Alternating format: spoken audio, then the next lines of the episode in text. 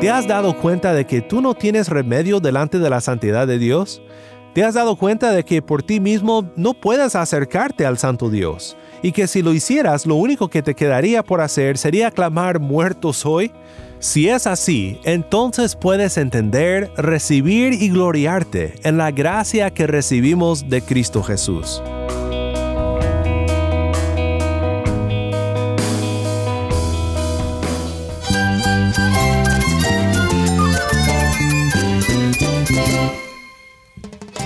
Mi todo. Cristo es el Rey del universo, es quien guía nuestras vidas. Él es grande y amoroso. Él es real. Solamente Jesucristo es nuestro Señor y Salvador. Es mía quien me fortalece. En Cristo Jesús hay esperanza, hay paz. Y nuestro Dios es un Dios de rescate. Estás escuchando a El Faro de Redención, Cristo desde toda la Biblia para toda Cuba y para todo el mundo.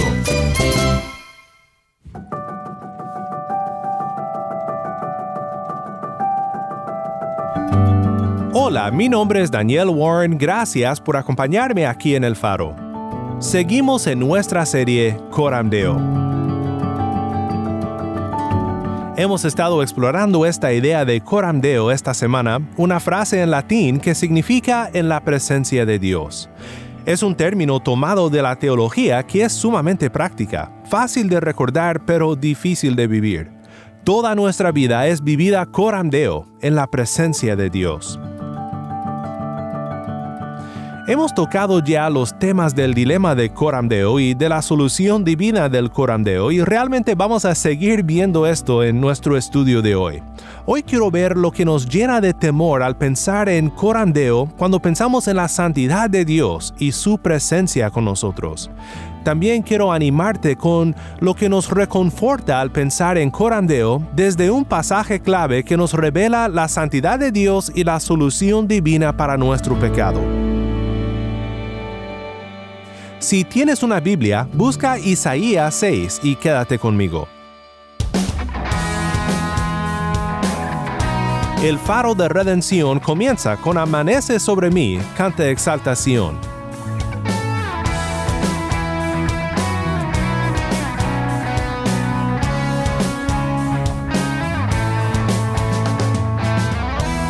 Yo sé que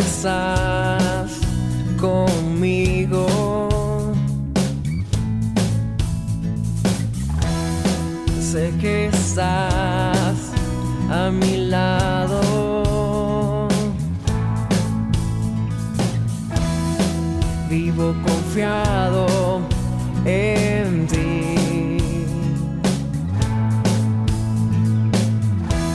Tu palabra es mi seguridad.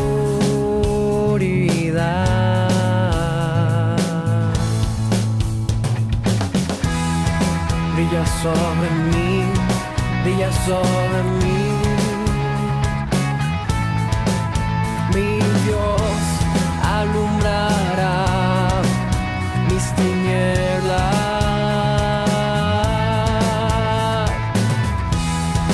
Amanece sobre mí, sobre mí.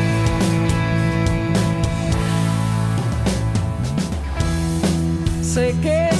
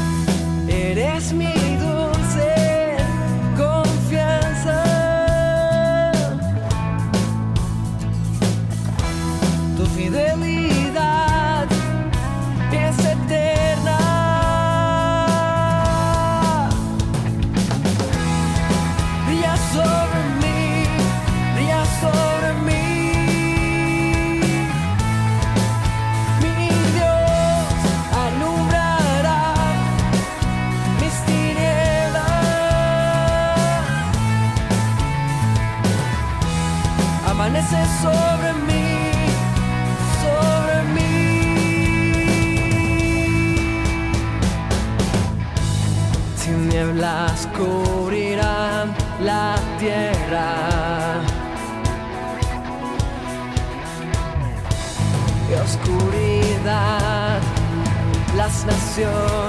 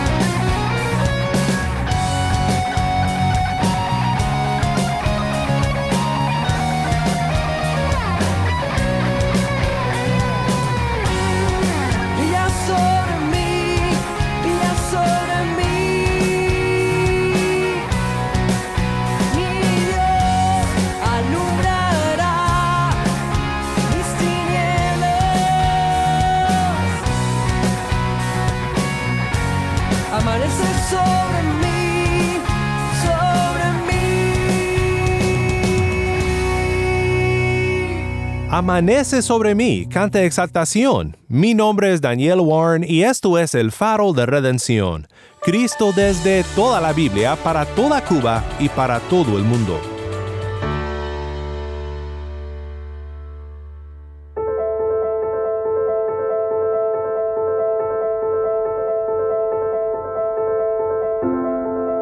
¿Alguna vez has visto algo tan bello, tan hermoso, tan impresionante que te hizo muy consciente de lo pequeño que eres? Una vez tuve la oportunidad de volar con un amigo sobre el desierto Anza Borrego en California.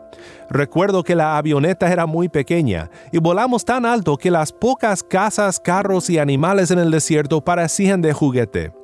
Volando así de alto en una máquina tan pequeña me hizo sentir desprotegido, vulnerable y pequeño. O tal vez te has parado en la orilla del mar y al ver el atardecer te impresionó la inmensidad del mar y ver el sol desaparecer tan lejos de la vista. Y de pronto la oscuridad llega con todas las estrellas brillando sobre el mar y en ese preciso momento te sientes insignificante en la faz de algo tan majestuoso. Cuando nos damos cuenta de la realidad de Coram Deo, de que toda nuestra vida es vivida en la presencia de Dios, es como cuando miramos hacia abajo como yo en aquella avioneta, o cuando miramos el mar y nos damos cuenta de lo pequeño que somos. En la historia que vamos a escuchar y estudiar hoy, Isaías, el profeta de Dios, no se encuentra arriba del desierto ni a la orilla del mar abierto, sino al pie del trono celestial en una visión que le hizo sentirse desprotegido. De verdad se sentía derrotado e indefenso delante de la santidad de Dios. Quiero que intentes sentir lo que Isaías sintió cuando en esta visión de Isaías 6 estuvo cara a cara con la santidad de Dios. En el año de la muerte del rey Usías vi yo al Señor sentado en un trono alto y sublime, y la orla de su manto llenaba el templo. Por encima de él había serafines, cada uno tenía seis alas, con dos cubrían sus rostros, con dos cubrían sus pies y con dos volaban. Y el uno al otro daba voces, diciendo, Santo, santo, santo es el Señor de los ejércitos, llena está toda la tierra de su gloria. Y se estremecieron los cimientos de los umbrales a la voz del que clamaba, y la casa se llenó de humo.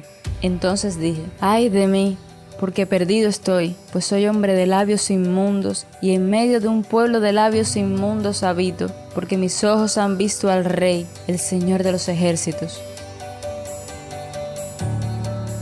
Gracias, Tai. De nuevo, esto fue Isaías 6, 1 al 5. Déjame preguntarte, ¿sentiste la realización de Isaías cuando sintió la santidad de Dios caer como una sombra sobre su alma pecaminosa? Siempre me impresiona lo que dice el texto sobre los serafines. Son ángeles santos y sin pecado, pero al ver a Dios es como si intentaran ver al sol. No lo pueden ver sin cubrir sus ojos, sus rostros, sus pies. Podemos hablar de la santidad de Dios y definirlo en términos teológicos y doctrinales, pero cuando vemos a los mismos ángeles responder de esta forma a la inmensidad y a la grandeza de su santidad, nos queda más claro que nunca lo que somos nosotros en luz de ello y lo que realmente significa cuando decimos Dios es santo. Cuando los ángeles dicen Santo, Santo, Santo, no es una vana repetición ni tampoco una repetición que solo hace buena poesía. No, en hebreo la repetición denota énfasis. A menudo cuando un autor o un escritor quiere enfatizar algo, lo repite dos veces. Esto resalta la palabra como algo a lo cual debemos de prestar atención. Pero tres veces esto es aquí un énfasis inusual reservado para los puntos más importantes que se comunican en el Antiguo Testamento. Así que cuando Isaías describe el canto de los ángeles, los que claman delante del trono de Dios día y noche, no nos debería sorprender que la santidad recibe este triple énfasis, Santo, Santo, Santo. Con cada repetición el volumen sube, el significado penetra aún más. Dios es santo, santo, santo. Los eruditos notan que ningún otro adjetivo en el Antiguo Testamento se repite tres veces. Dos veces sí, pero tres veces no, nunca. La santidad de Dios merece esta distinción. No existen palabras suficientes como para describir adecuadamente a la santidad de Dios, así que el escritor recurre a la repetición para que nos quede claro. No hay nada ni nadie como este Dios. Nuestro Dios es santo, es otro, es decir, está en una categoría única. Y no debemos olvidar el contexto de esta visión de Isaías. Dice el versículo 1 de Isaías 6, en el año de la muerte del rey Usías. Es algo que tal vez leemos rápido sin considerar lo que realmente significa. La trayectoria de la vida del rey Usías es una advertencia a todos los que no toman en cuenta al Dios Santo. Usías comenzó su reino reconociendo a Dios, pero no terminó bien su vida, rechazando lo que debía de haber sabido sobre quién es Dios. No vivió corandeo. Podemos resumir su vida en dos versículos de 2 de Crónicas 26.5 y 2 de Crónicas 16.16. Hablando de Usías, la palabra de Dios dice, y persistió en buscar a Dios en los días de Zacarías, entendido en visiones de Dios, y en estos días en que buscó a Jehová, él le prosperó. Mas cuando ya era fuerte, su corazón se enalteció para su ruina porque se rebeló contra Jehová su Dios, entrando en el templo de Jehová para quemar incienso en el altar del incienso. Uno de mis profesores en el seminario, el doctor William Godfrey, observó lo siguiente en lo que la palabra dice sobre el enaltecimiento del rey Usías. Dice Godfrey, después de todo su éxito, de toda su realización, de toda su bendición, Usías se enalteció. Usías repitió la historia del pueblo de Dios a lo largo del Antiguo Testamento. Cuando sufrían, se quejaban. Cuando prosperaban, olvidaban a Dios. Usías prosperó y olvidó que todo lo que tenía venía de la mano del Señor, y que todo lo que él logró fue por la bendición del Señor. Entonces se enorgulleció. La palabra hebrea a veces traducida enorgullecer significa en realidad enaltecer. Usías se enalteció, se enalteció su corazón y dijo, Vaya, de verdad soy lo máximo. En pocas palabras, se corrompió y no tuvo fe. Pues tomando esto en cuenta, escucha de nuevo Isaías 6.1.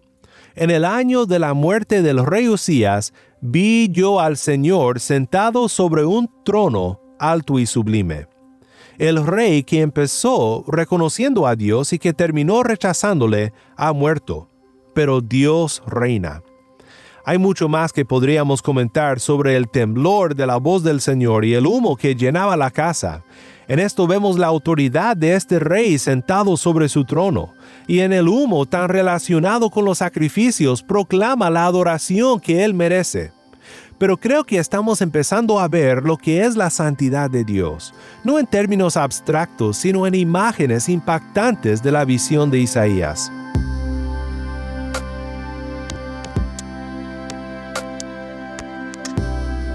¿Qué efecto debe de tener todo esto en nosotros? Estamos pensando juntos sobre lo que significa vivir corandeo y vivir siempre consciente de la presencia del Santo Dios, pero al considerar su santidad, ¿cómo podemos buscar la santidad en nosotros? Isaías dijo, Ay de mí porque perdido estoy, pues soy hombre de labios inmundos, y en medio de un pueblo de labios inmundos habito, porque mis ojos han visto al Rey, el Señor de los ejércitos. ¿Alguna vez has pensado en por qué Isaías se habrá fijado en sus labios inmundos? Claro que todo ser humano tiene un gran problema con la lengua, con refrenar sus palabras y hablar lo que concuerda con la santidad. ¿Cuántas veces en esta semana que todavía no termina has sido grosero con tu familia? Has hablado palabras odiosas a tu vecino que te cae mal. Has respondido con palabras rebeldes a tu supervisor en el trabajo todos tenemos el mismo problema que Isaías. El mismo profesor que mencioné observa algo muy interesante en lo que Isaías dice sobre sus labios inmundos. Inmundo, esta palabra, es una palabra asociada con los leprosos. Clamaban inmundo, inmundo, para que se alejaran de ellos todos los que pasaban.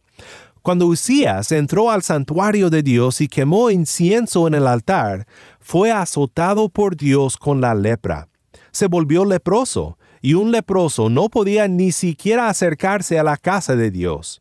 Era una enfermedad que ilustraba la inmundicia y la impureza del alma pecadora. Cuando él murió, podríamos adivinar que escribieron en su tumba, él fue un leproso que murió sin esperanza.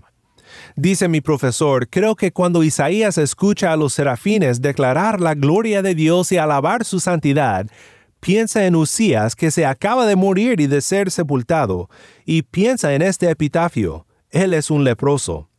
Pienso que Isaías está diciendo, ay de mí, perdido estoy porque soy un leproso, mis labios son leprosos, no puedo alabar a Dios, no puedo entrar en su presencia porque soy un leproso, soy un inmundo. Pues esto no significa que en verdad es un leproso Isaías, sino que él entiende lo que significa la lepra. Lo que representa es el pecado y el no poder acercarse a la santidad de Dios. Esto es lo que este pasaje nos enseña. Lo que nos hace ver es que la santidad de Dios es un gran dilema para pecadores como tú y como yo. Si de verdad comprendemos la santidad de Dios, entonces nos damos cuenta de que somos inmundos, que somos leprosos de corazón y que no tenemos remedio alguno. ¿Te has dado cuenta de que tú no tienes remedio delante de la santidad de Dios?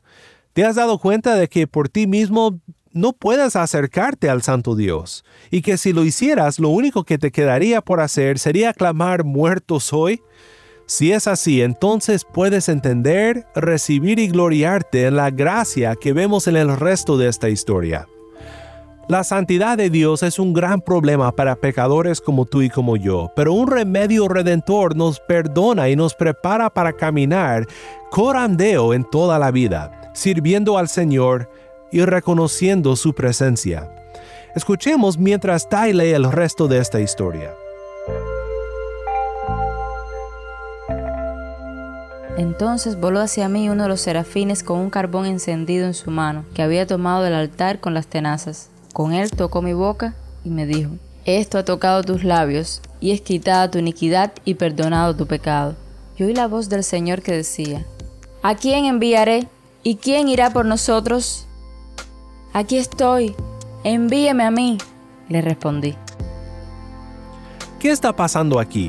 Antes de ver lo que significa lo que Isaías vio en su visión cuando el ángel vuela hacia él con el carbón tomado del altar, quiero hacerte una pregunta más. ¿Quién es el Señor que está sentado sobre el trono? ¿Sabías que es Jesús mismo? Juan 12:41 dice que Isaías vio su gloria y habló de él. Y creo que esto hace toda la diferencia en cómo debemos de entender el remedio redentor del cual leemos en este pasaje. El rey que está sentado sobre el trono es un rey que se arrodilla y que se acerca a leprosos, a inmundos, a pecadores como Isaías, como tú y como yo. Lo que tenemos aquí es nada menos que una imagen de la expiación que Cristo hizo para pecadores, sacrificado sobre el altar como el último sacrificio para los pecados. Es maravilloso. Isaías no puede comprar su perdón, no lo puede lograr, ni tampoco nosotros, no lo puede alcanzar. No tiene que esperar para que mejore su condición para recibir esta gracia del Rey. Un pastor escocés dijo sobre la expiación en Isaías 6, el efecto es tan inmediato como el toque. Nada se interpone. No hay espera como cuando demora la medicina en curar. No hay negociación como si hubiera un precio que pagar. No hay un proceso que llevar, ni preparación que hacer. Cuando esta brasa tocó los labios de Isaías no fue un perdón sin justicia. Alguien tuvo que tomar su lugar. Alguien tuvo que clamar inmundo, inmundo, para que él fuera perdonado y preparado para caminar en la presencia de Dios en todos los aspectos de su vida, dispuesto y determinado por servir a su Señor. Reflexionando de nuevo en las palabras de mi profesor, este es el horror y la gloria de la cruz.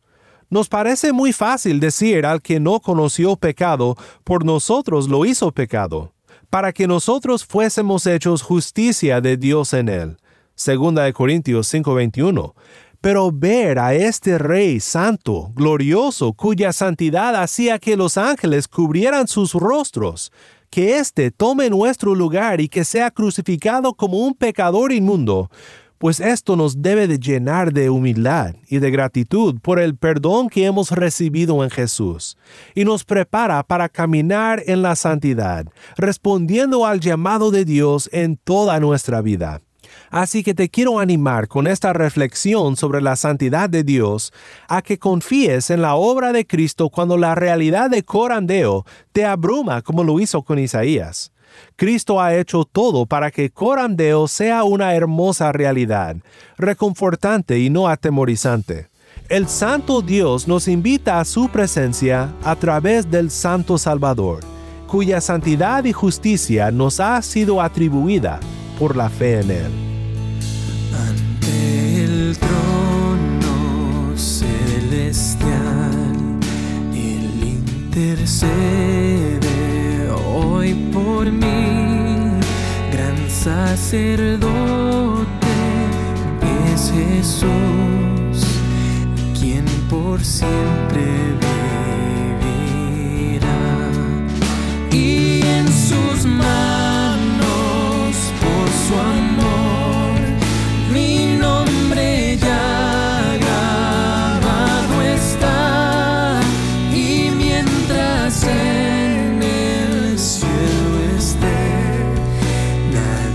nadie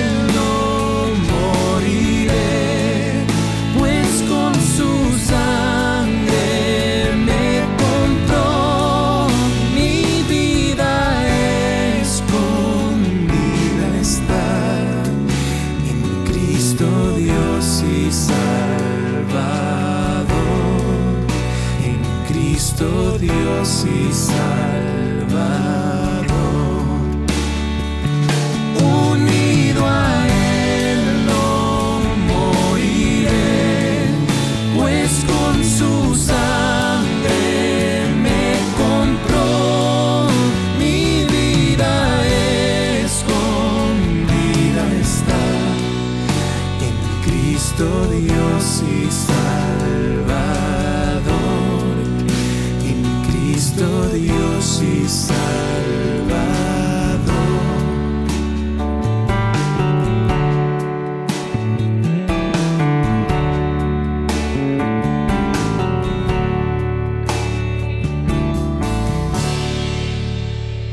Ante el trono celestial canta alabanzaré. Mi nombre es Daniel Warren y esto es el faro de redención.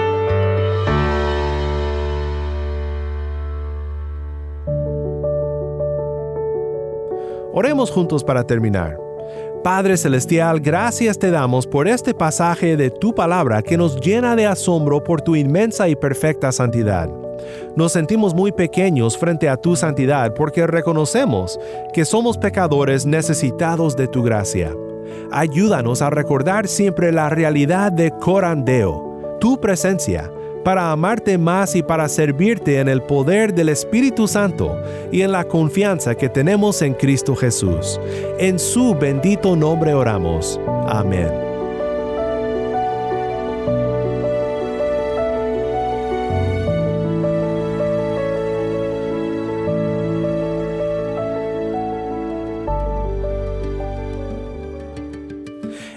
Faro de Redención como programa radial fue ideado para Cuba, pero ha crecido a un nivel global y si estás en sintonía fuera de Cuba, te agradezco por pasar estos tiempos con nosotros estudiando temas que nos fortalecen en nuestro caminar cristiano.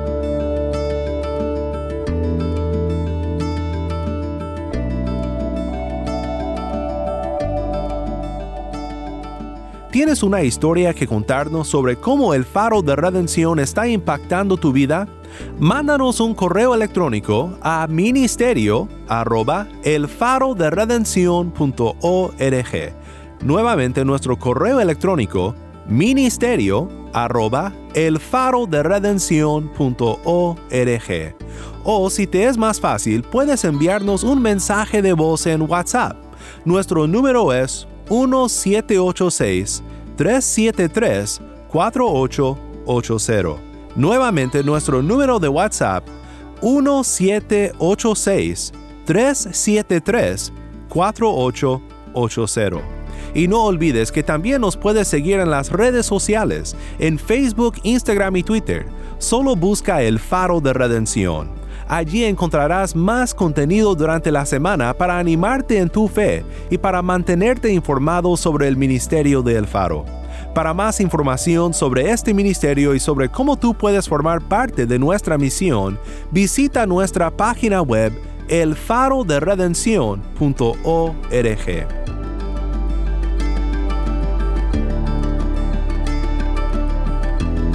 Mi nombre es Daniel Warren. Te invito a que me acompañes mañana en esta serie Coram Deo, la luz de Cristo desde toda la Biblia para toda Cuba y para todo el mundo, aquí en el Faro de Redención.